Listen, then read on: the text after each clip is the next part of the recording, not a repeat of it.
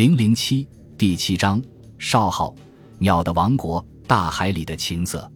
女娲之后出现的一个大神是太阳神炎帝，他和他的玄孙火神祝融共同治理着南方一万二千里的地方，是南方的天地。有说他和皇帝本是同母异父兄弟，个人管领着天下的一半。皇帝信人道，炎帝却不肯，所以后来弟兄俩在涿鹿之野打了一仗。战争的剧烈，以致使战士们流出的血把狼牙棒都漂浮了起来。这种传说其实是并不可靠的。在下一篇黄炎篇中，我们就要讲到黄帝和炎帝的战争究竟是怎么一回事。至于说他俩是同胞兄弟，倒比较可以相信，因为别的一些书上也是这么记载着。现在主要要讲的是那个曾经和共工大战过的颛顼，颛顼。在神谱系中算是皇帝的曾孙，先做过北方天帝，后来又曾经一度做了中央的天帝。但是在讲关于颛顼的神话之前，还得先把颛顼的叔父，那个曾在东方建立过鸟的王国，后来又做了西方天帝的少昊的神话讲一讲。西方天帝的少昊，他的诞生是不平常的。据说他的母亲黄娥原是天上的仙女。住在天宫里辛勤的织布，往往要织到夜深。有时工作疲倦，就驾了一只木筏到银河上去游玩，常常溯流而上，一直驶到西海边的琼桑树下。所谓琼桑，乃是一棵万丈高的大桑树，桑叶红得像枫叶，桑葚又大又肥，紫金光亮，一万年才结一次果实，吃了可以活得比天地的寿命更长久。黄娥最喜欢到这桑树下来盘旋。那时有一个少年，容貌超尘绝俗，自称是白帝的儿子，实际上就是那一颗在早晨东方天上闪闪发光的启明星，又叫做金星。他从天空降下到水边来，弹琴唱歌，和黄娥调笑玩药。慢慢的，彼此都心心相印，产生了爱情。玩得来，竟忘了各自回家。这少年就跳上黄鹅从银河上驾驶来的木筏，划着木筏，两人一同浮游在月光笼罩的海上。他们拿桂树的枝条来做船桅，拿芳香的薰草拴在桂枝上做旌旗，又刻了一只玉鸠放在船桅顶端，辨别风的方向。因为鸠这种鸟能够知道一年四季的风向。后世船桅上或屋顶上设置的向风屋，据说就是玉鸠的遗志。两个人肩靠肩地坐在木筏上，弹那同风紫色。黄娥已在色边唱起歌来。黄娥唱罢，少年又唱，答和他的歌，一唱一和，快乐无穷。后来黄娥生下一个儿子，叫做少吴，又叫穷桑氏，便是他俩爱情的结晶。这个神的儿子长大成人之后，便到东方海外去建立了一个国家，叫做少昊之国，地方大约就在归墟。就是我们将在本篇最后一章要讲到的武神山所在的地方。他建立的这个国家和别的国家都不相同，他的臣僚百官尽是各种各样的鸟，可说是一个鸟的王国。在这些官员们当中，有燕子、伯劳、鹅雀、锦鸡，分别掌管一年四季的天时；凤凰便做总管官。又有那五种鸟，掌管国家的政事。伯姑每逢天阴要下雨的时候，便把他的妻子赶出朝外，到雨下过了。天晴的时候，又把他呼唤回来。公认为他既然能够管辖妻子，那么一定也就能够对父母尽孝道，便委派他掌管教育。旧鸟相貌威武，性情猛悍，便叫他掌管兵权。布谷鸟在桑树上养了七个儿子，每天喂他们食物，早晨从上面喂到下面，晚上又从下面喂到上面，心地平均，便叫他掌管建筑营造。给众人盖房子、开沟渠，以免大家因分配不匀而闹意见。鹰鸟也是威严猛勇、铁面无私，便叫他掌管法律和刑罚。斑鸠这种形状像山雀的小鸟，一天到晚叽叽喳喳，性情活泼，便叫他管修缮等零碎杂活。又有五种野鸡，分别管理木工、金工、窑工、皮工、染工五种工程。又有九种护鸟，管理农业上的耕种和收获。一在这年的王国朝堂上开会议商量国事的时候，那才有趣呢。只看见五色缤纷的毛羽乱飞，只听见一片勾州结革的声音齐鸣。少昊，那个百鸟的王，坐在朝堂的中央。我们一直还没有弄清楚他的形貌，古书上也没有明确的记载。从他治这个名字推想起来，大约就该是一只鸷鸟，如像鹰鹤之类，所以才统领了他的族类，在东方建立了这么一个鸟的王国。古书上说他以鸟祭官，而这些官都不过世人这样的说法是不大可靠的。当他在东方鸟的王国做国王的时候，他的侄儿。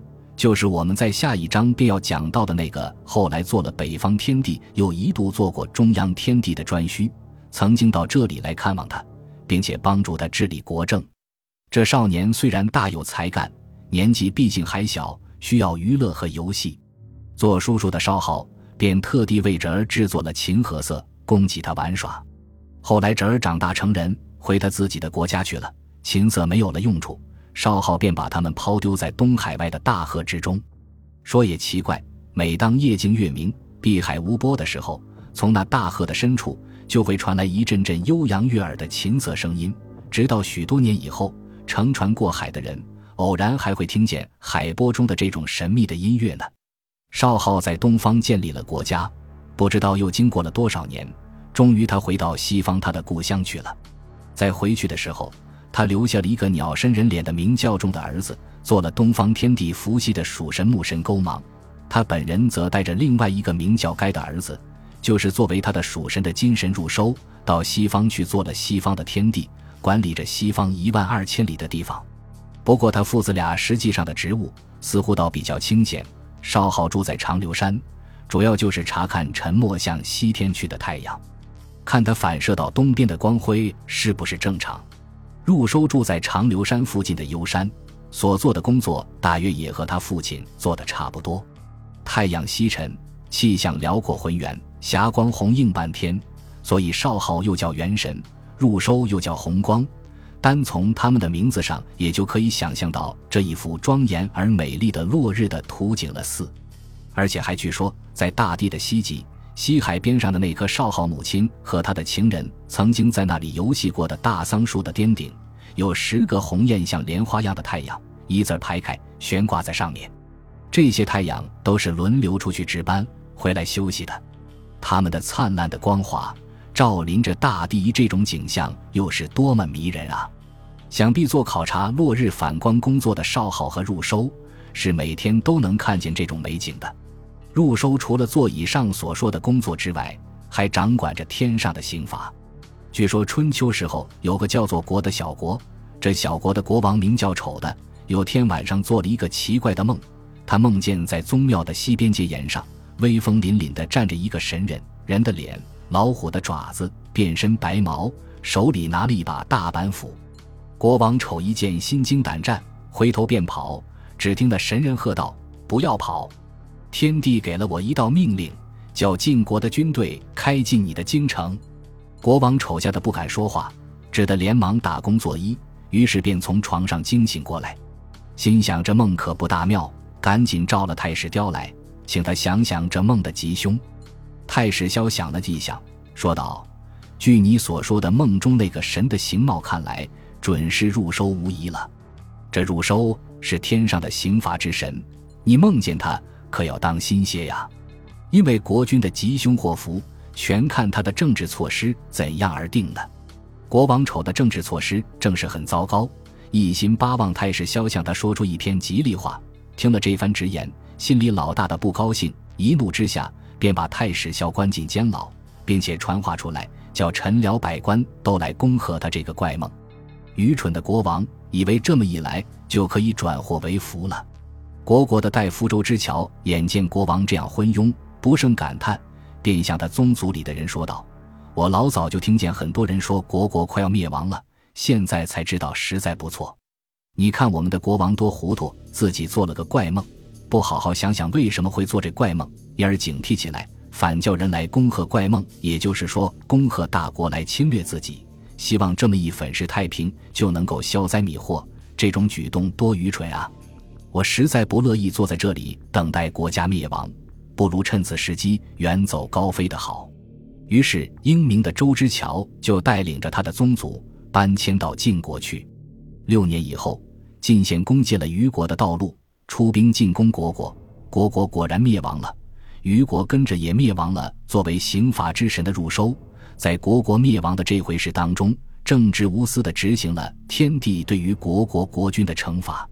他不愧是少昊的著名的儿子之一，和他的哥哥勾芒伊那个木神而兼生命之神一所做的工作，实在是相反而又相成的。少昊的子孙后代中。还有些也是很有名的，例如他的个叫做班的儿子发明了弓和箭，另外一个叫做贝伐的儿子被贬谪到南方季离之国的民渊去居住，就做了民渊的主神。北方海外有一个国家叫做夷木国，这一国的人相貌生得很奇特，一只眼睛长在脸的中央，据说就是少昊的后代。此外，如尧时帮助尧治理国政的高尧。禹时帮助禹治理洪水的伯益，汾水的水神台代，据说都是少昊的子孙。俗话说：“十个指头长短不齐。”少吴的子孙们当中也有不孝的子孙，例如穷奇，就是少吴的一个著名的不孝子孙。据说这穷奇是一只像老虎的猛兽，胁下生有翅膀，能在天空飞行，懂得人们的言语。常从天空中飞扑下来抓吃人们，他吃人却又吃得奇怪。看见人们打架，便常把那正直有理的一方吃下肚去。听说某人忠诚老实，他就去把鼻子给他吃掉；听说某人作恶多端，他反而捕杀了野兽来馈赠给他。他就是这么个难以理喻的怪物。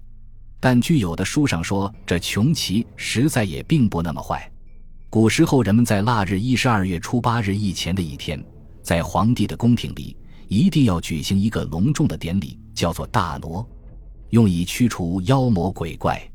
那仪式就是先从宦官的家属中选择十岁以上、十二岁以下的小孩子一百二十个来充当献子，头上包了红帕子，身上穿了黑罗衫，手里拿了大摇鼓，咕咚咕咚地摇着那摇鼓，跟随在方相氏的后面。那方相氏是一个由人装扮的威武的鬼王。头上戴了一个大的假面具，四只用金箔做成的眼睛发出闪闪的金光，背上披了熊皮，黑衣服，红裙子，右手拿戈，左手拿盾，在前面开路。另有十二个人披毛戴角，扮作十二只奇形怪状的走兽的模样，也跟随在方相氏的后面。这十二只走兽当中就有穷奇，它的职务就是和另外一只叫做藤根的兽共同去吃那害人类的蛊。所谓蛊，多半是些毒性猛烈的虫，种类很多，有什么蜥蜴、蚂蟥、枪狼、金蚕等等。据说是有些坏蛋专门制造了它们来害人的。他们把各种不同的虫一股脑放在一个盆子里，让它们互相吞食，吃到最后还生存着的一个，就把它取来做蛊，蛊害人们。穷奇和藤根的任务，就是要共同来消灭这类害人的家伙。一这一队驱妖逐邪的队伍。就由宦官和宫廷里面杂七杂八的执事人员带领着，熙来攘往，游行在皇帝的宫苑中，并且还由宦官们倡导，孩子们附和，唱一首奇特的威吓妖魔的歌。歌词的大意是：妖魔呀妖魔，你不要猖狂，我们有十二个神人，一个个全猛勇难当，他们丝毫也不留情面。要把害人的家伙一气扫荡，他们要烧焦你脆弱的身躯，要拉下你的四肢，要把你身上的肉斩成片段，还要抽出你的肺肝和胃肠。你若是还不识相，赶快逃跑，慢一点就要捉住你当成食粮。歌词唱完，方相氏和十二只兽便一同跳起舞来，大家齐声欢呼，在官院前后周游三遍，然后打着火把，将异鬼送出大殿正门。又由门外的一千个卫士接着火把传送到皇宫门外，宫门外又有五营骑士一千人来把火把接着，骑着马一直跑到城外的落水去，将火把纷纷丢进落水里面，认为这么一来，妖魔鬼怪就随着火把被水流卷去了。大家于是心安体态，回去睡觉。一从这类风俗仪式看来，少昊的那个不孝子孙穷奇，其实也并不全坏，他有时对于人们也还是有些益处的。